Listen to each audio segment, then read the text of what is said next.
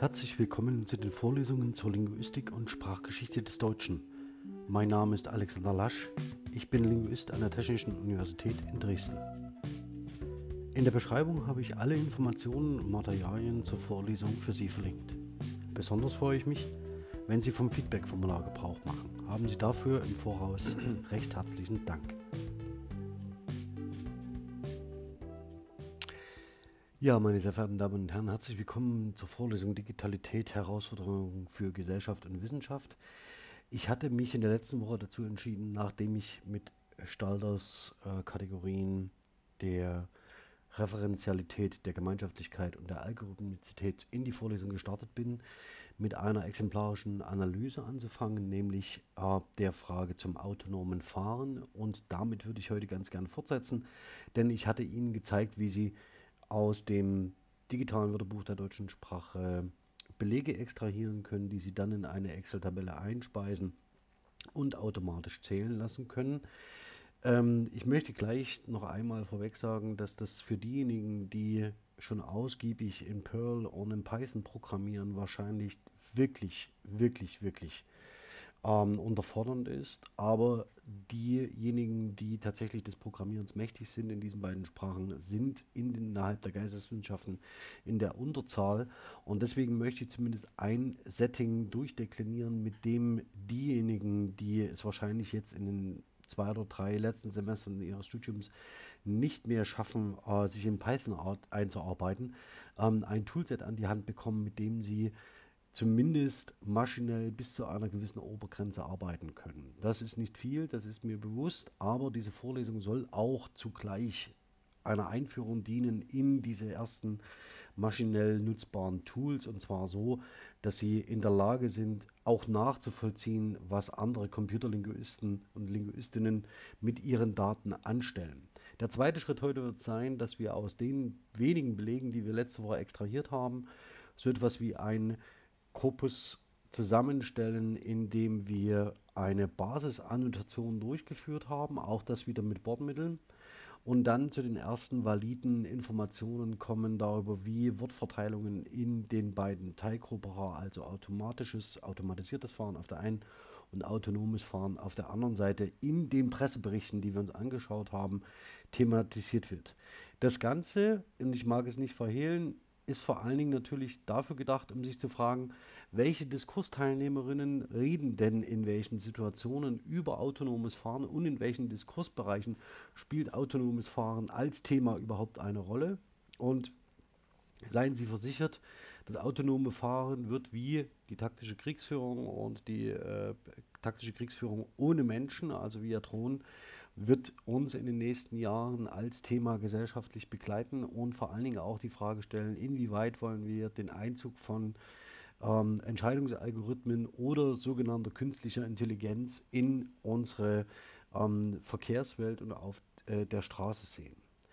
Um das ganze Thema aber mit Ihnen bearbeiten zu können, würde ich heute direkt nach diesem Intro einsteigen in ein ähm, in die Nutzung eines Tools. Und jetzt muss ich kurz schauen, ob ich damit richtig liege. Ich denke aber schon. Ganz kurz schauen, ob ich jetzt im Desktop bin. Ja, das bin ich. Und würde Ihnen äh, das Tool oder die Tools aus der NCONG-Familie, also aus der Kong-Familie kurz vorstellen, äh, mit denen Sie sehr leicht ähm, arbeiten können. Ähm, zunächst darf ich Sie bitten, ähm, dass Sie sich das äh, Programm Endconc äh, besorgen, um damit einfach ähm, bestimmte Zählungen auszuführen. Und dann darf ich Ihnen weiterempfehlen und äh, Sie sehen, ähm, Moment, wir müssen da nochmal hin. Ähm, und dann darf ich Ihnen empfehlen, neben allen anderen interessanten äh, Programm hier auf der Seite sich noch das Programm TagEnd zu besorgen. Das sind die beiden äh, Tools, mit denen ich heute mit Ihnen arbeiten werde. Daneben neben Excel. Und äh, wenn Sie äh, sich jetzt die Zeit nehmen möchten, die Files herunterzuladen, dann würde ich ganz gern äh, oder können Sie sich in der Konserve äh, ja die Pausentaste bedienen. Für die, die im Stream sind, habe ich die beiden Programme schon vorgeschaltet und vorgemeldet, sodass diese hoffentlich, hoffentlich, hoffentlich installiert sind und ich jetzt damit weiterarbeiten kann.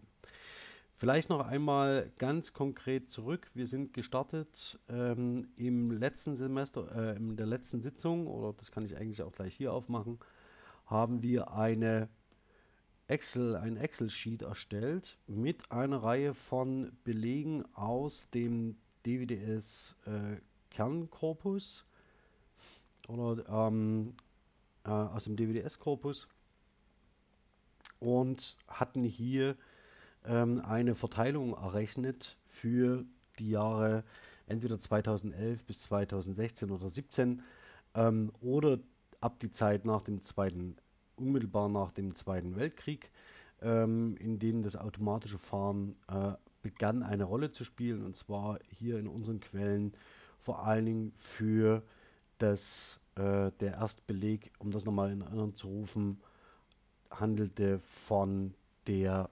Automatikschaltung. Jetzt haben Sie vielleicht schon mal in Vorträgen ähm, so etwas gesehen wie simple Verteilungen von ähm, Worten in einem Text oder in einem Beispielkorpus. Und lassen Sie mich eins an dieser Stelle ganz klar sagen. Ähm, Sie müssen Ihre Daten lemmatisieren, das heißt normalisieren. Alles das, was Sie sonst sehen äh, mit nicht normalisierten oder lemmatisierten Daten, können Sie bitte so wie es ist ignorieren. Ähm, ich zeige auch gleich, wobei, wo, äh, äh, was, was darunter zu verstehen ist. Denn alle Zählungen, die Sie mit nicht lemmatisierten Daten ähm, durchführen, ähm, sind gänzlich verfälscht, da jede einzelne Flexionsform eines Wortes separat gezählt wird und aus dieser Zählung ein jeweils nicht adäquater, nicht korrekter Type ermittelt wird. Es geht uns also jetzt im Wesentlichen darum, wie können wir in einem ersten maschinellen Zugriff aus unserer Belegsammlung so etwas generieren, wie eine Tokenbasis und wie eine Type-Basis, die wir dann für statistische Berechnungen brauchen. Und das werde ich heute nicht machen, sondern heute geht es erst einmal nur um die Vorbereitung ähm, dieser jeweiligen Files. Und ich darf aber schon versprechen, ich habe noch einen kleinen äh, Ausblick auf ein tagesaktuelles Thema, ähm, das ich dann noch mit einem weiteren Tool, nämlich der sogenannten Sketch Engine, ähm, bearbeite. Das zeige ich Ihnen aber dann im Detail. So, beginnen wir, gehen wir mal ganz zurück zu unserem Excel-File, das Ihnen vorliegt. Und um jetzt aus diesen Belegdaten ein äh, lemmatisiertes Korpus zu erstellen, äh, würde ich Sie erstmal bitten, um diesen, äh, diese Spalte G in unserem ersten Datenblatt DWDS autonom, halt Moment, beginnen mal mit automatisch, das ist besser, äh, und verschieben nochmal die Zeile. Genau, wir beginnen mit ähm, DWDS automatisch, kopieren diese Zeile oder diese Spalte, kopieren die Daten mit Steuerung C und würden sie in einem Editor einfügen und in dieser Form, halt Moment, Hit können wir rausnehmen, das brauchen wir nicht. In dieser Form bitte speichern unter äh, ich habe jetzt hier mal ein Arbeitsverzeichnis angelegt für die Lehre.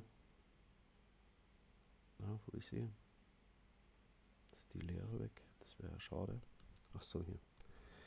Arbeitsbereich Lehre Sommersemester 2020, Digitalität, Arbeitsverzeichnis und würde diese Datei jetzt abspeichern unter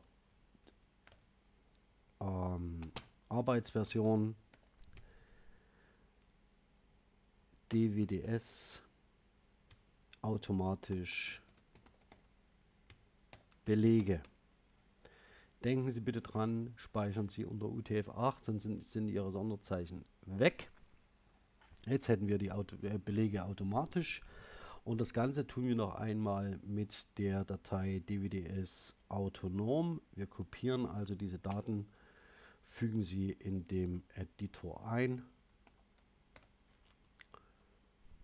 Moment. So. Können gleich den ersten Beleg hier streichen, der ist nämlich doppelt. Habe ich gerade erst gesehen. Datei speichern unter und speichern das Ganze jetzt ab unter autonom. Da habe ich noch ein Typo drin, autonom, ebenfalls UTF-8. Und damit hätten wir unsere Beleg, äh, Belege extrahiert und gesichert. Hier sehen Sie schon einen ganz typischen Fall, das zeige ich Ihnen vielleicht auch schnell nochmal. Äh, wir haben hier einen Doppelbeleg integriert ähm, und diese Doppelbelegzählung ist eigentlich nicht korrekt und nicht rechtens.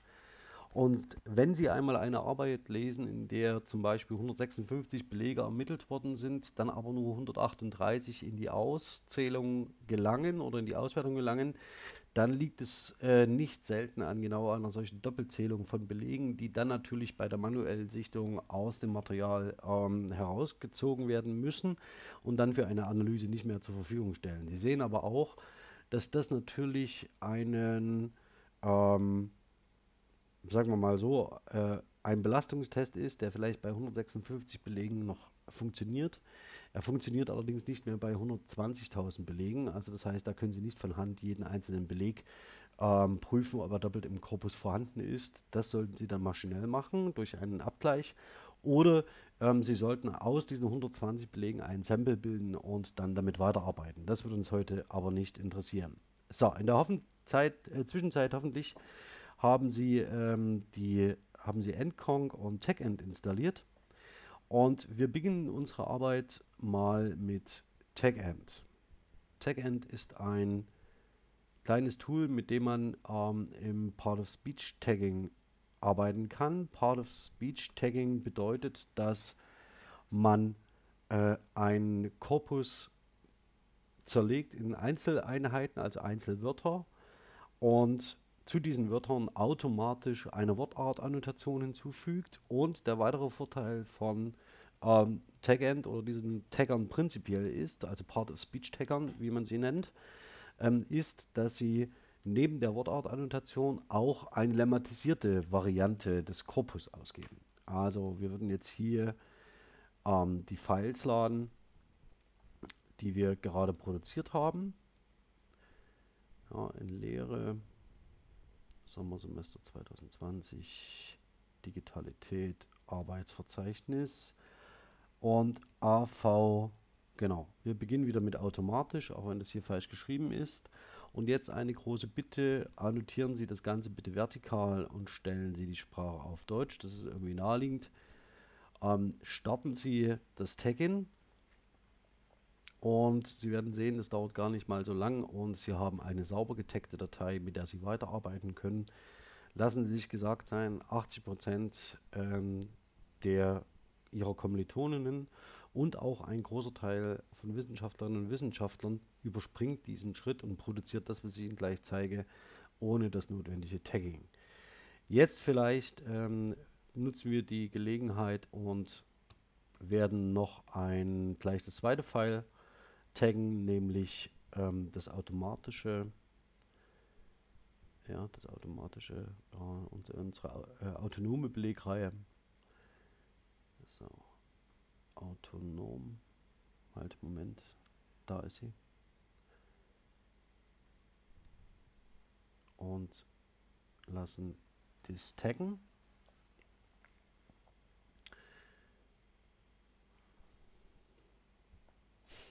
So, damit sind wir mit dem Programm TagEnd an der Stelle fertig und können jetzt mal einen Blick werfen auf die eben extrahierten Daten.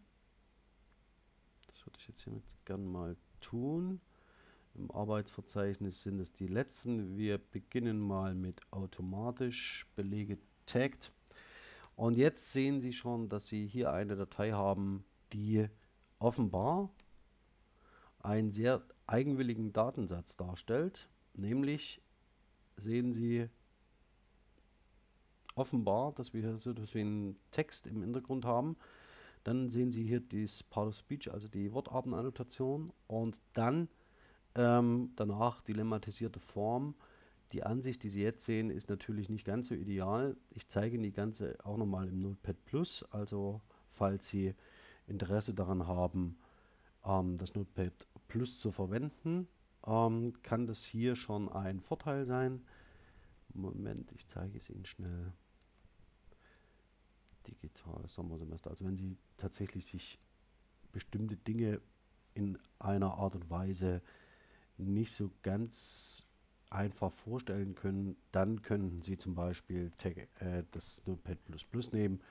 Und hier sehen Sie schon, was wir vorliegen haben. Im Wesentlichen ist es eine Tab-Stop separierte Datei, so wie Sie zum Beispiel auch die Daten exportiert haben vom DVDS und haben sauber geteilt drei Spalten mit dem, Sie lesen den, die Spalten vertikal, also in der ersten Spalte sehen Sie durchlaufend die Belegstellen, die wir extrahiert haben. Danach die Wortartenannotation, die nicht immer korrekt ist, aber doch eine hohe Treffsicherheit aufweist. Und danach sehen Sie die lemmatisierte Variante.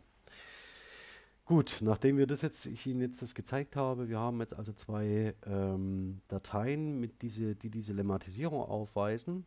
Und jetzt müssen wir diese lemmatisierten Inhalte nach Excel bringen. Und das machen wir genauso auf demselben Weg wie beim letzten Mal. Wir öffnen ähm, Textdateien und zwar aus unserem Arbeitsverzeichnis ähm, zum Sommersemester 2020. Digitalität, Arbeitsverzeichnis stellen hier auf alle Dateien um und sehen dann hier die getagte Datei automatisch. Damit wollen wir es jetzt erstmal belassen. Und den Dialog sollten Sie schon kennen. Das haben wir beim letzten Mal schon halt. Ja, den sollten Sie schon kennen. Ich habe es übersprungen. Also Sie müssen bitte unbedingt hier auch wieder das Format UTF-8 einstellen. Da ist es wohl Unicode ähm, einstellen. Dann haben wir eine Tabstab separierte Datei und Sie können das Ganze fertigstellen. Äh, kopieren Sie das Tabellenblatt und fügen es in Ihr Tabellenblatt DWDS fahren XLSX ein. Und Sie haben hier eine lemmatisierte Variante, die Sie auch gleich benennen, DWDS automatisch äh, tagged.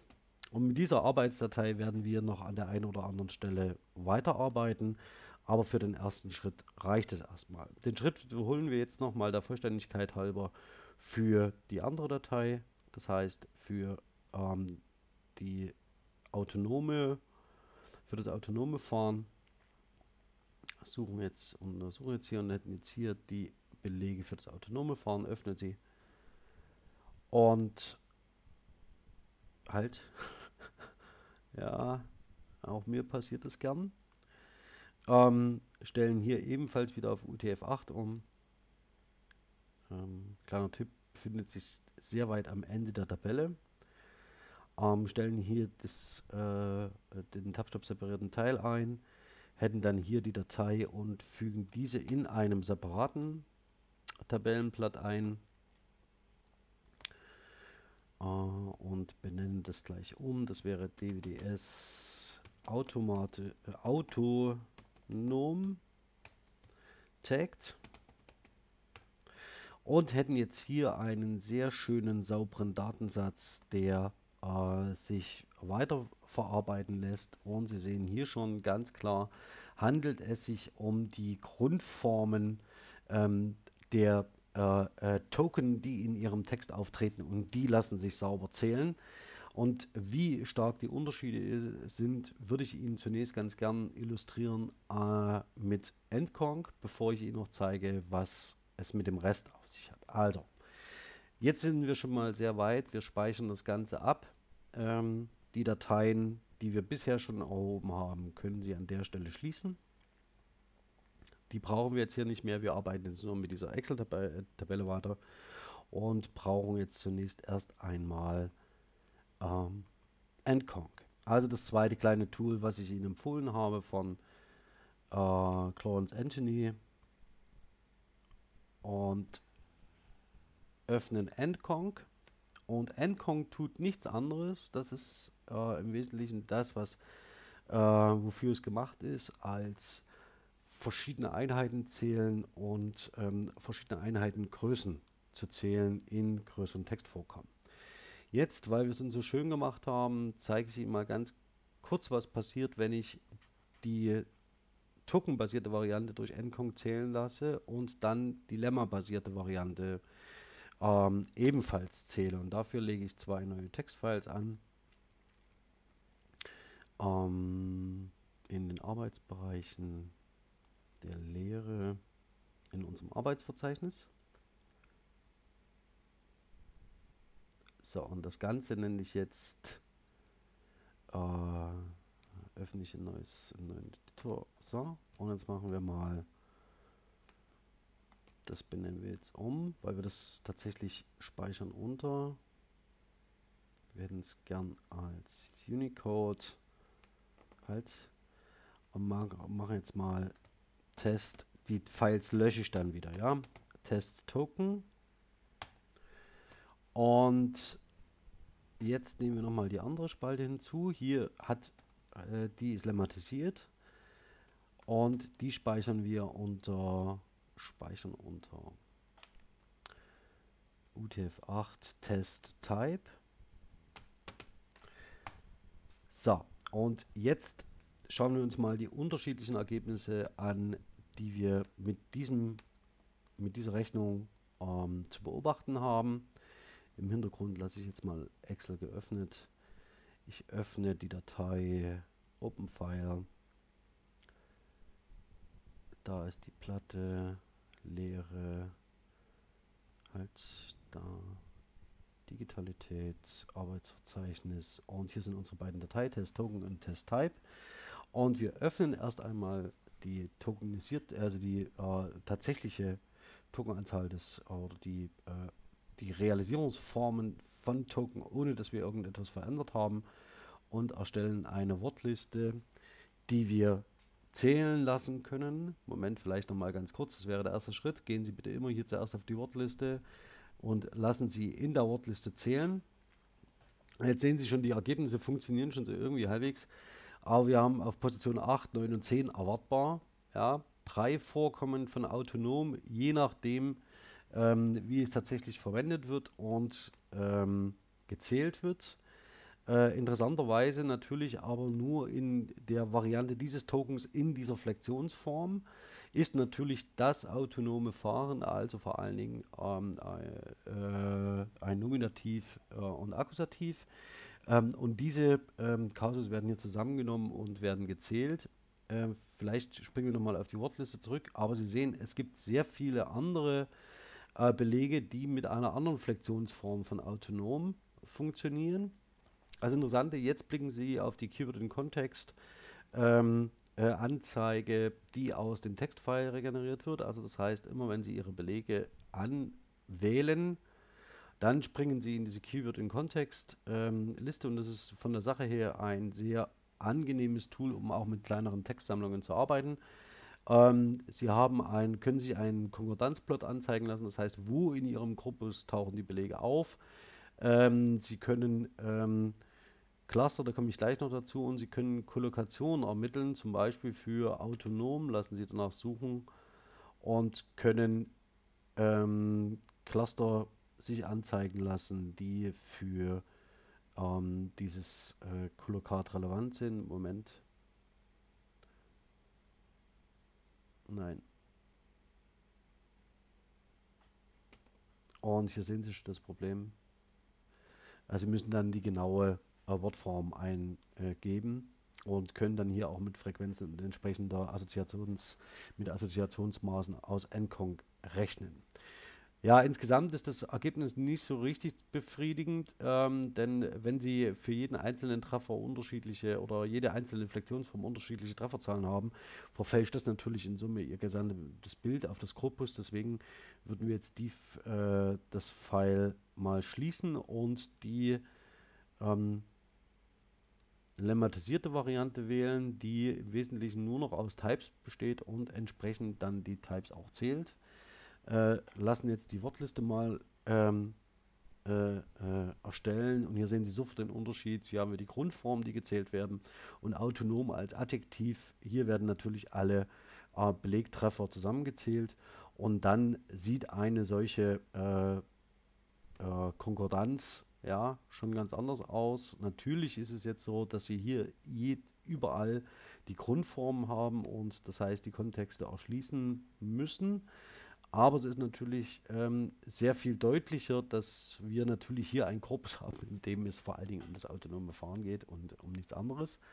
Ähm, und interessant ist natürlich, dass Sie jetzt hier mit den äh, Kollokaten zu autonom ganz andere ähm, äh, Treffer erzielen und eine ganz andere statistische Genauigkeit.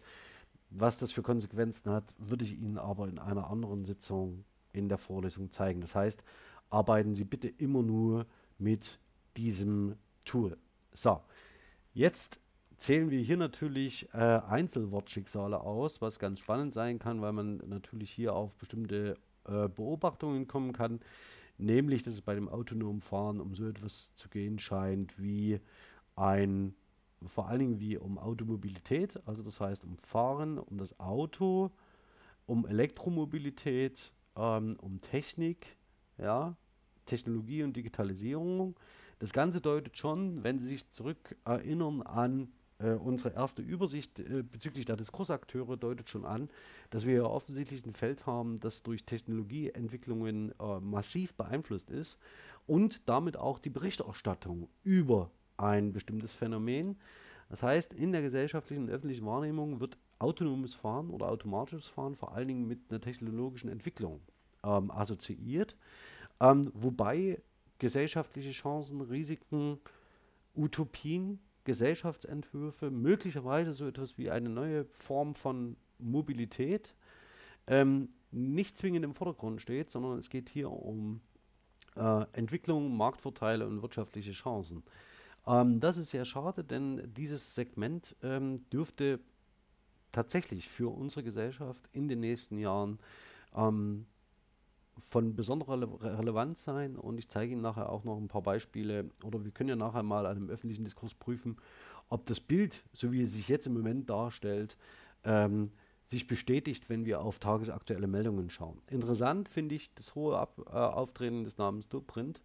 Ähm, der Ale Alexander Dobrindt, der in Deutschland ähm, verbunden wird mit der Technologieentwicklung und vor allen Dingen auch mit der äh, äh, Entwicklung von ähm, äh, Systemen, die oder mit Infrastruktur und äh, neuen Verkehrssystemen. Sie sehen hier weiter Straßen, Deutschland, Regeln, Sicherheit, Zukunftsthema und so weiter und so fort.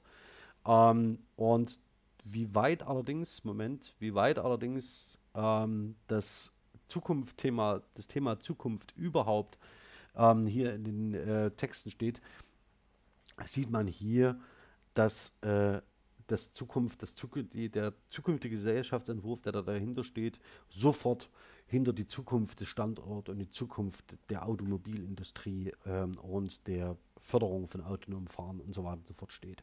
Das heißt, es geht gerade nicht um den Gesellschaftsentwurf, es geht nicht um gesellschaftliche Relevanz, sondern es geht faktisch nur um den Wirtschaft, die wirtschaftliche Relevanz des autonomen Fahrens. Ja, ähm, das ganze Zukunft, Zukunftsthema ähm, eher im, wirklich im Jenseits, ja, sondern hier geht es ganz konkret, wenn wir über autonomes Fahren, über die derzeitige Situation und die derzeitige Lage. Ähm, und das ist insofern irrelevant, als wir natürlich hier mit dem Thema ähm, vertraut und verbunden sind, dass äh, vor allen Dingen ähm, gesellschaftlich diskutiert werden muss im Zusammenhang mit sich verändernden privater und öffentlicher Mobilität. Deswegen habe ich zum Beispiel auch das Bild ausgewählt aus dem öffentlichen Nahverkehr, wo sofort offensichtlich ist, wo die Potenziale für diese Technik liegen. Gut, ähm, gehen wir noch mal ganz kurz zurück, äh, schließen jetzt hier Endkong, das heißt, wir konnten jetzt, können jetzt hier zählen. Ähm, ich zeige Ihnen im Ausblick auf die nächste Woche oder auf die nächste Sitzung, was wir hier noch tun können. Und zwar können wir hier in Encong schon bereits Cluster zählen, Cluster identifizieren. Und das würde ich jetzt hier mal mit einem typischen, äh, Untersuchungs einer typischen Untersuchungsgröße für ein Cluster in korpuslinguistischen maschinellen Situationen tun, nämlich mit sogenannten Trigrammen. Und Trigramme, ähm, also N-Grams ähm, mit einer Dreiworteingröße, ähm, werden von diesem Programm gesucht und zwar in der Art, dass man sagt, bitte wähle immer drei nacheinander stehende Entitäten und zähle, wie oft diese drei nacheinander stehenden Ident äh, Entitäten nacheinander auftauchen. Das gibt ein ungefähres Bild davon, wie ein bestimmtes Korpus thematisch aufgestellt ist und welche sprachlichen Strukturen in diesem Korpus relevant werden. Und gleichzeitig noch ein Ausblick auf den zweiten Teil der Vorlesung. Wenn Sie so mit Texten umgehen, dann entwickeln Sie natürlich auf eine spezifische Art und Weise wissenschaftliche Gegenstände, die sich von einem lesenden, verstehenden Zugriff komplett unterscheiden. Aber schauen wir mal, welche Dreiworteinheiten in unserem kleinen Teilkorpus zum autonomen Fahren äh, sichtbar werden. Das sind natürlich erstmal die Treffer mit autonomem Fahren. Ähm, das darf gar nicht weiter verwundern. Ähm, und interessant wird es dann, wenn man äh, weiter nach unten geht. Sie sehen schon, es geht um Elektromobilität und ähm, den Kontext von ähm, Straßen, Konzernen, Wirtschaft ähm, den, äh, den Streitigkeiten zwischen oder dem Wettbewerb zwischen Wirtschaft zwischen den USA und der bundesrepublikanischen Automobilindustrie, das kennzeichnet im Wesentlichen das autonome Fahren. Ich würde jetzt gerne noch mal einen Blick werfen auf das automatische Fahren, was, ähm, oder wir müssen es eigentlich gar nicht schließen, nein, ähm, auf das automatische Fahren, denn wir hatten ja gesehen in unserem ersten Datensatz, dass das irgendwie an Bedeutung verliert und im gegenwärtigen Diskurs nicht mehr die entscheidende Rolle spielt. Hier spare ich mir aber den ersten Schritt, sondern ich würde gleich auf die lemmatisierte Variante gehen und die mit zählen lassen. Ähm, Datei speichern unter. Das wäre jetzt, jetzt muss ich aufpassen, AV automatisch Belege tagged, äh, genau, es wird jetzt immer komplexer. Bitte auch hier UTF-8 einstellen. Ja, speichern das Ganze ab. Und damit ich an späterer Stelle nicht durcheinander komme, würde ich das jetzt mal hier umbenennen in AV DVDS autonom Belege. Achso, ne, das kann ich, bei dem kann ich es mir ersparen, das brauche ich ja nicht mehr. Sondern das ist ja das Relevante also die lemmatisierte Form AV DWDS autonom Belege Tagt lemmatisiert. Man muss mal schnell schauen, ob ich hier die das schnell schließen muss, damit es da nicht zu Konflikten kommt. Ach, das war gut. Ich vielleicht vorher machen sollen. Entschuldigung kurz für die für diesen für diese kurze Pause hier. Autonom. Und das Ganze machen wir jetzt nochmal mit automatisch in der getagten Variante. Also wir öffnen wieder die Datei und gehen auf automatisch halt nein autonom. Das ist das, was wir wollen. Äh, und fertigen erstmal eine Wortliste an.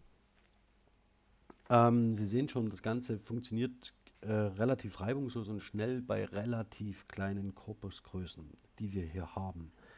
Ähm, um nicht zu sagen, die Zahl ist lächerlich. Ja, also wir haben eine ähm, Wordtypes, also unterschiedliche Formen von Wörtern von 687 und Word-Tokens von 2185.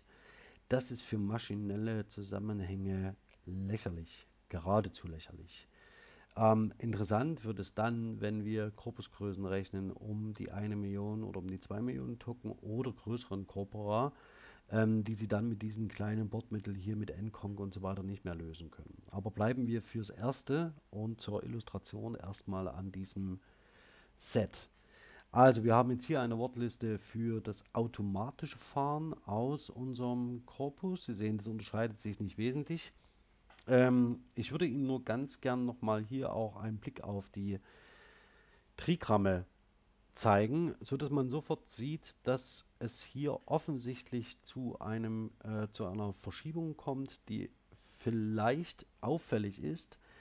Und mit einem auf eines möchte ich Sie hinweisen, nämlich, dass wir hier diese Differenzierung auf die Schiene, auf die Straße, also auf der Schiene, auf der Straße, dieses, dieses übergreifende Generalisierende ab, äh, abgedeckt sehen, dass wir beim autonomen Fahren nicht mehr haben. Beim autonomen Fahren geht es tatsächlich um Automobilität.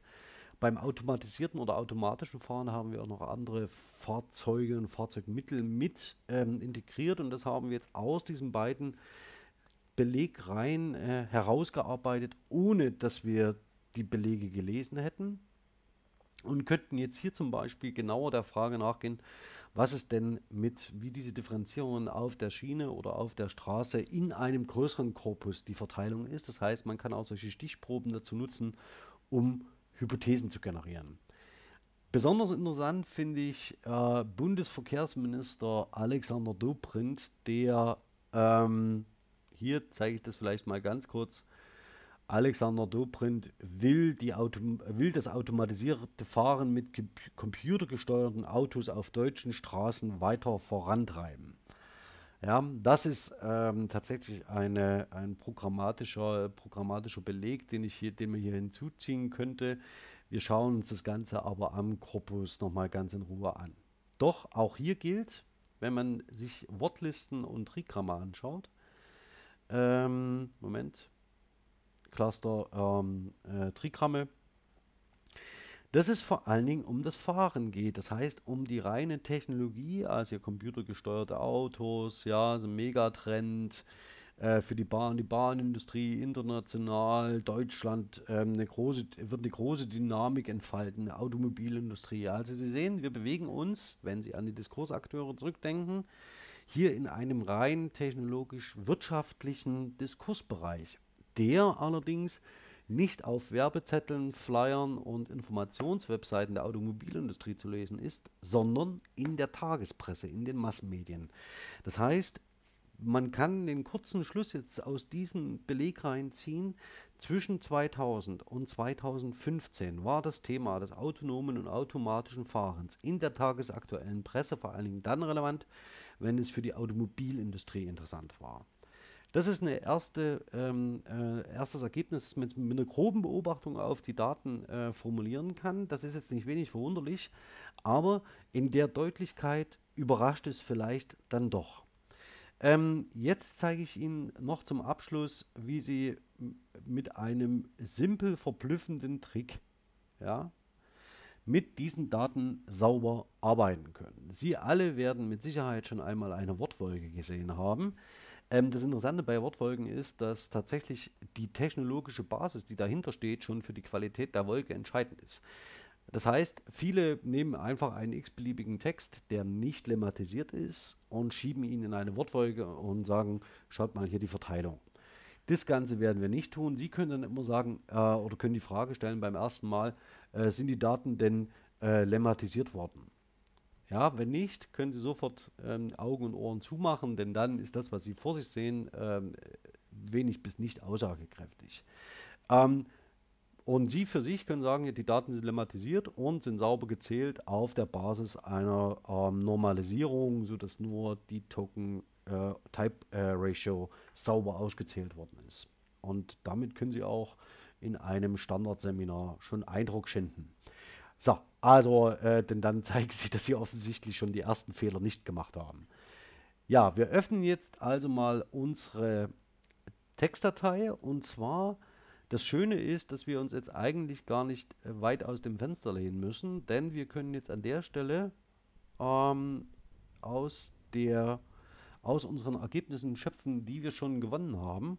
Nämlich wir brauchen jetzt lediglich diese Datei, also automatisch, also die Belegsammlung, die wir automatisch getaggt haben und die Spalte des Lemmas. Die nehmen wir jetzt äh, herzu ähm, und wir fangen mal mit automatisch an und lassen diese Wortwolke zählen.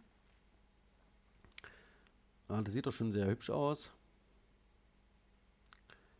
Und wählen jetzt einen Umriss. Wie wäre es denn mal mit einem... Ach, automatisiert war eher Zug, ne? Automatisiert war eher Zug. Ich erwecke nicht den Eindruck, ich sei vorbereitet. Ähm, genau. Also das heißt, wir sehen jetzt hier eine Wortwolke in der Form einer Bahn, die uns die lemmatisierten Varianten unseres Korpus visualisiert. Und das können Sie als Grafik in, einen, äh, in eine Präsentation einbetten. Sie sehen auch, dass 367 Wörter weggelassen worden sind. Wir müssen hier die Wortgröße ein wenig äh, herabsetzen, damit wir mehr Daten äh, verwenden können.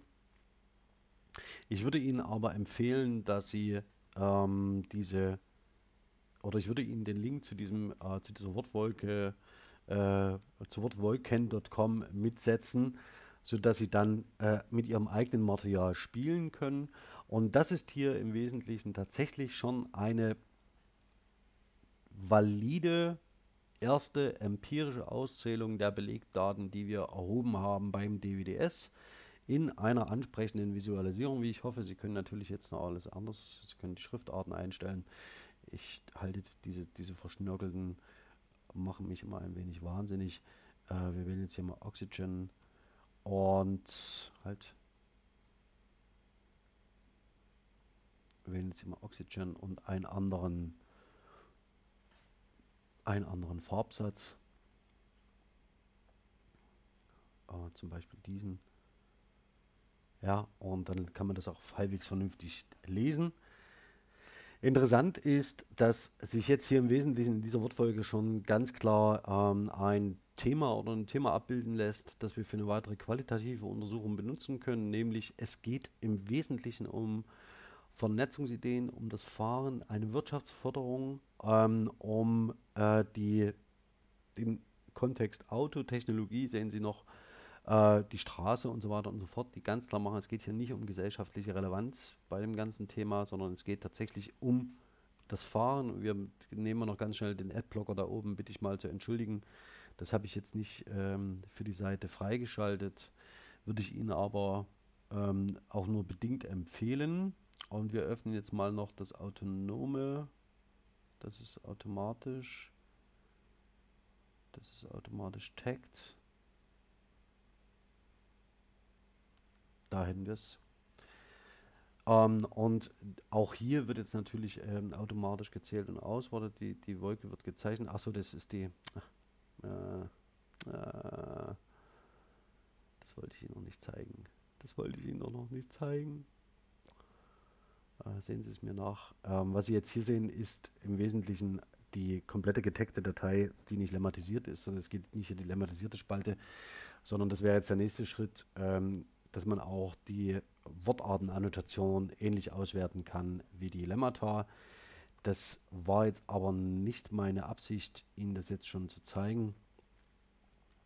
Denn, Moment, Tagt automatisch Lemma, das wollte ich eigentlich öffnen. Aber so nehmen Sie es als Vorschau für das, was noch kommen wird äh, in dieser Vorlesung, dann vor allen Dingen im zweiten Teil. Ähm, Genau, also es geht hier um das automatische Fahren mit dem oder das autonome Fahren. Ich mache auch hier wieder mal, zeichne ich das ein bisschen auf, damit wir gleich von Anfang an nicht so viele Begriffe verlieren. Und Sie sehen, auch hier stellt sich natürlich sofort der Eindruck ein, es geht um Automobilität, ähm, Technologie, Wirtschaft, Konzernentwicklung, Digitalisierung. Äh, da sehen Sie die ersten ähm, Unternehmen, die durchscheinen, also sowas wie Daimler, äh, Moment, jetzt müssen wir noch ein bisschen kleiner machen, die Vorlage ist zu groß. Also Daimler zeichnet sich durch, es, gibt, es geht um Hersteller, es geht um Konzerne, ähm, äh, Software und so weiter und so fort. Es geht im Wesentlichen nicht um gesellschaftliche Relevanz hinter diesem Thema. Gut, ich breche das jetzt mal hier ab, denn schlussendlich kann man sich fragen, ob mit dem, was wir eigentlich äh, mit autonomen oder die Fragen, die wir an autonomes Fahren stellen, nur technische Fragen realisiert werden sollen. Und um das zu tun, ähm, kann man jetzt ganz einfach prüfen, ob äh, mit den Ergebnissen, die wir jetzt hier ermittelt haben in diesem ersten Teil, äh, ein reiner Technologiebezug, der rein wirtschaftlich motiviert ist, ob das mit dem autonomen Fahren heute auch noch so aussieht.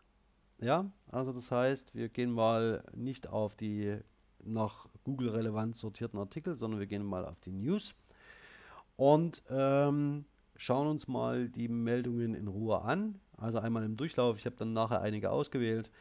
Also es geht hier um Kooperationen zwischen VW und Ford, äh, um Meldungen von BMW aus den Elektroauto-News, ja, was wundert, aus dem Handelsblatt, Automobilproduktion online, ID DailyNet, dem Handelsblatt, Elektronik und so weiter und so fort. Das heißt, Sie sehen, das Thema ist besetzt durch Protagonisten der Automobilindustrie. Ja, also das heißt, es geht hier im Wesentlichen nur um wirtschaftliche Aspekte. Das, was wir aus, der, aus den Massenmedien herausgezogen haben, die im Wesentlichen über Entwicklungen beim autonomen Verfahren äh, Fahren berichten, ist, dass sie damit die Diskurshoheit ähm, der Automobilbranche über dieses Thema ähm, weiter festigen. Wie könnte man dem jetzt entgegenwirken? indem man über die gesellschaftliche Relevanz des autonomen Fahrens spricht und ähm, der äh, Lobbyarbeit der Automobilindustrie ein bisschen äh, entgegenhält, aber seien Sie versichert, die wissen, was sie tun. Ich schaue jetzt mal ganz kurz auf exemplarische ähm, Belege, die Sie jetzt auch in den Suchtreffern gesehen haben. BW, wir müssen uns auf Elektromobilität, Digitalisierung, autonomes Fahren fokussieren. Dann haben wir hier, ähm, es ist ein, äh, ein zähes Geschäft, man kommt nicht weiter. Ähm, dann wie durch KI autonomes Fahren sicherer werden kann. Dann Automobilelektronik wird der große ähm, Technologiemarkttreiber. Auch da geht es natürlich sofort um das autonome Fahren.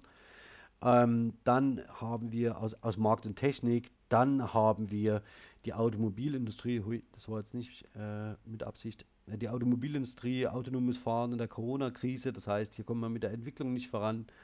Dann ähm, ein äh, habe ich irgendwann mal äh, nach dem Durchblättern durch dieses autonome Fahren äh, aufgehört und habe mal nach äh, autonomen Fahren Unfällen geschaut.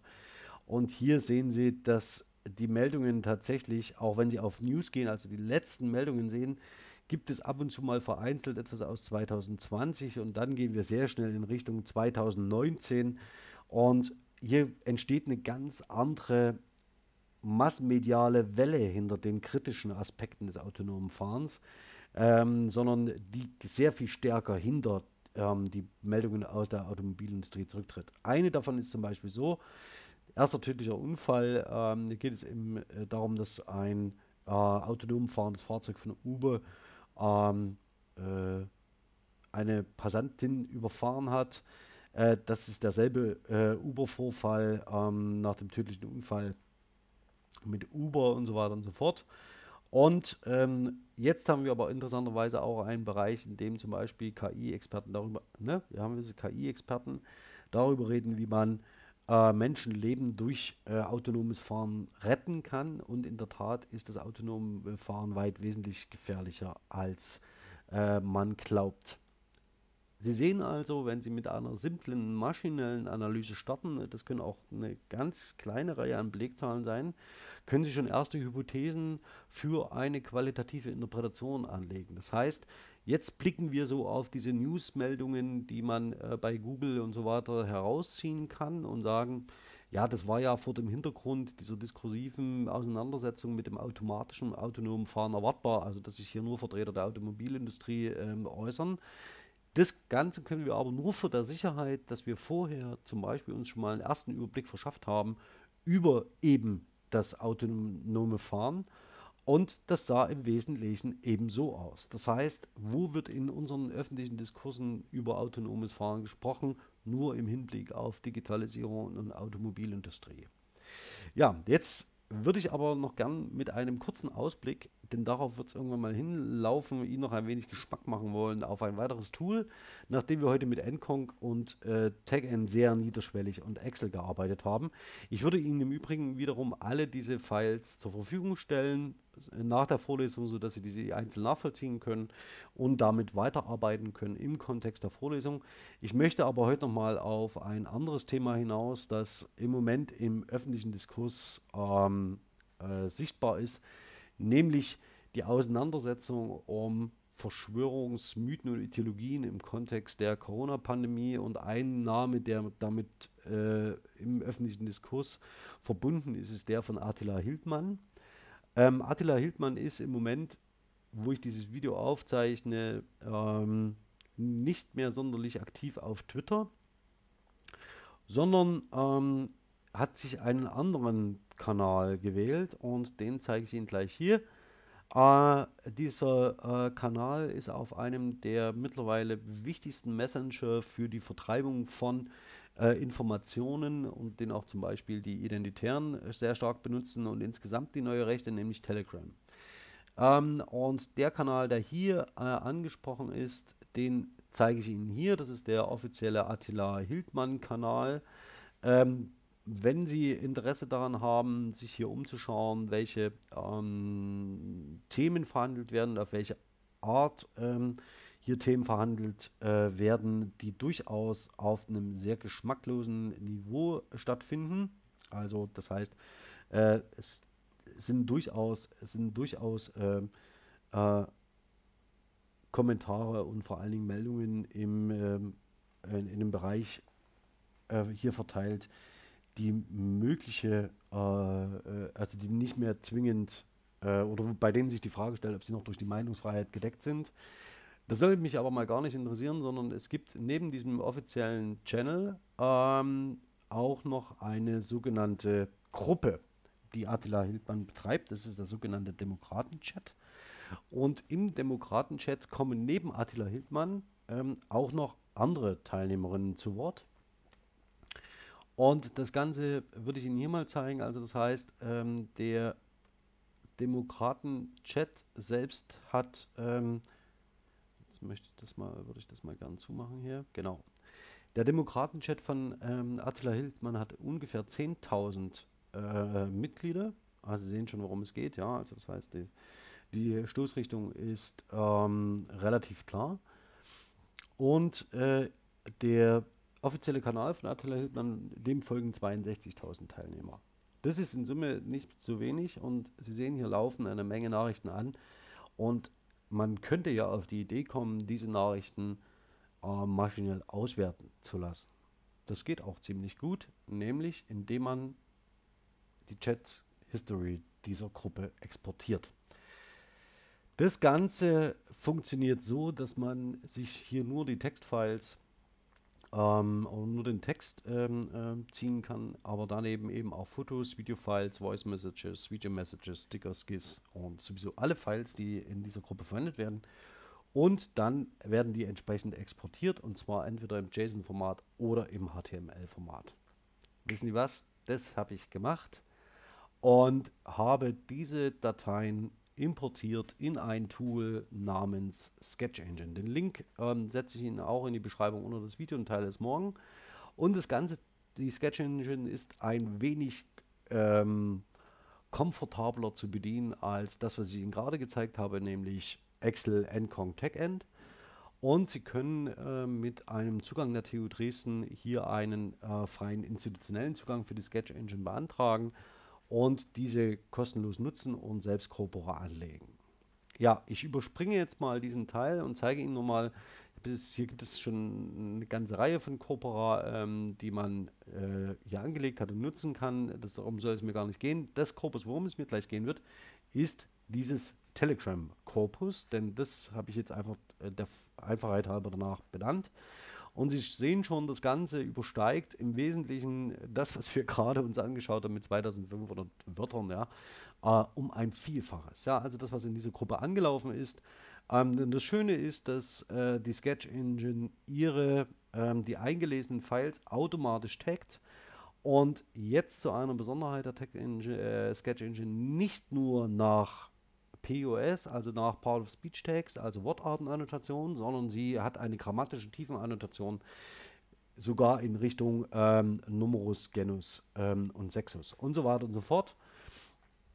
Ähm, und also Numerus und Genus, genau, ja, bei den Nomina. Und das heißt, hier kann man natürlich dann zum Beispiel auch ein Nomina im Akkusativ genauer abfragen und auszählen lassen. Und das Ganze lässt sehr interessante Spielereien im maschinellen Kontext zu. Ja, auch hier kann man natürlich ähm, N-Gramm-Analysen durchführen. Ähm, und diese N-Gramm-Analysen sind ähm, verraten schon mal wieder einen kurzen äh, oder geben einen kurzen Eindruck davon, was hier in dieser Gruppe besprochen wird. Und Sie werden mir sicherlich recht geben, wenn Sie hier nochmal auf das Dashboard oder die, die Corpus Info schauen, dass Sie eine Korpusgröße von 1,7 Millionen Token nicht mal mehr eben so überblicken, sondern dazu brauchen Sie technische, vorstrukturierende Hilfsmittel, die Ihnen das erlauben, schon einmal thematisch so, einen bestimmten, so eine, so eine riesige Textmenge aufzuschließen.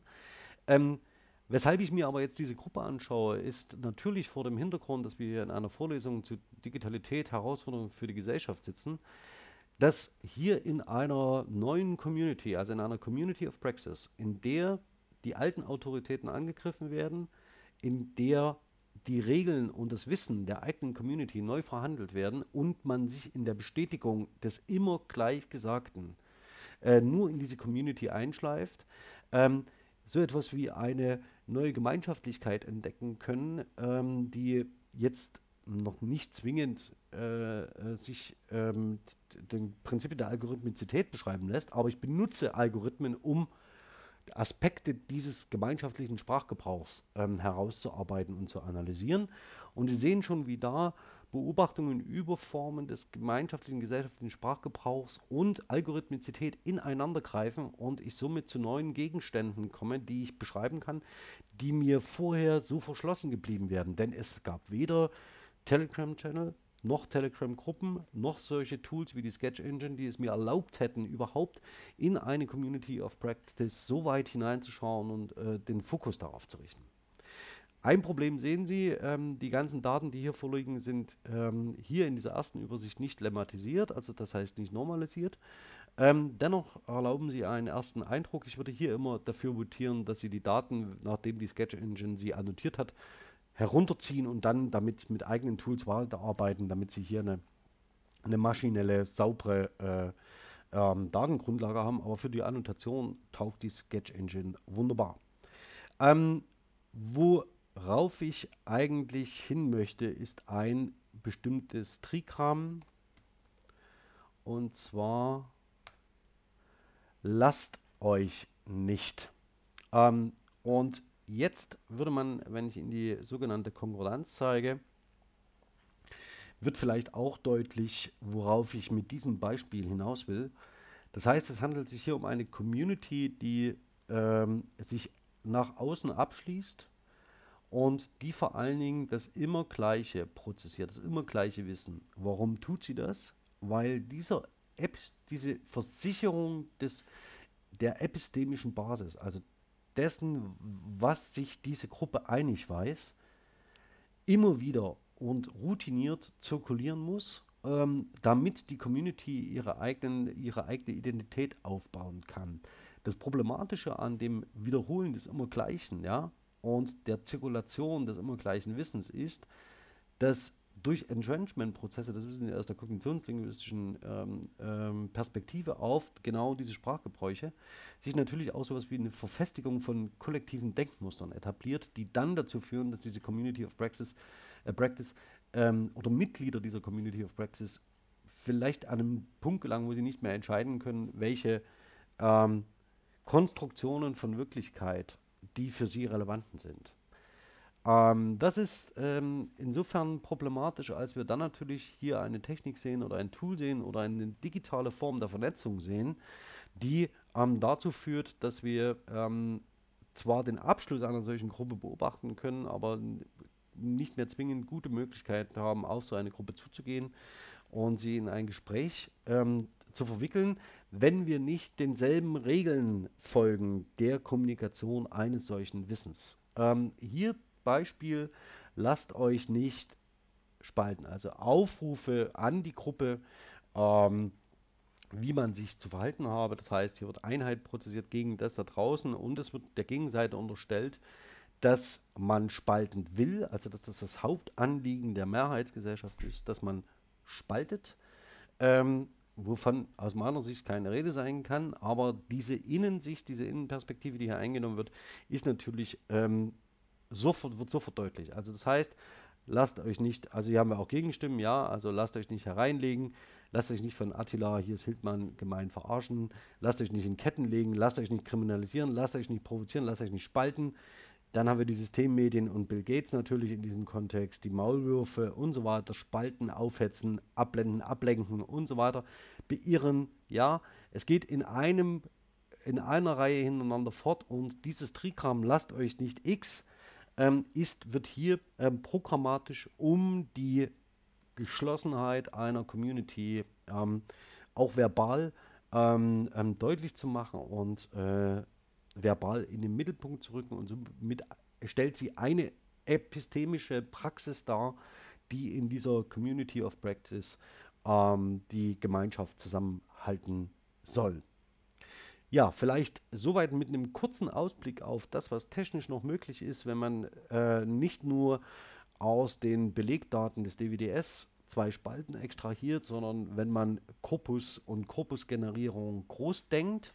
Hier am Beispiel des Telegram-Korpus äh, aus, aus dem Demokraten-Chat von Attila Hildmann.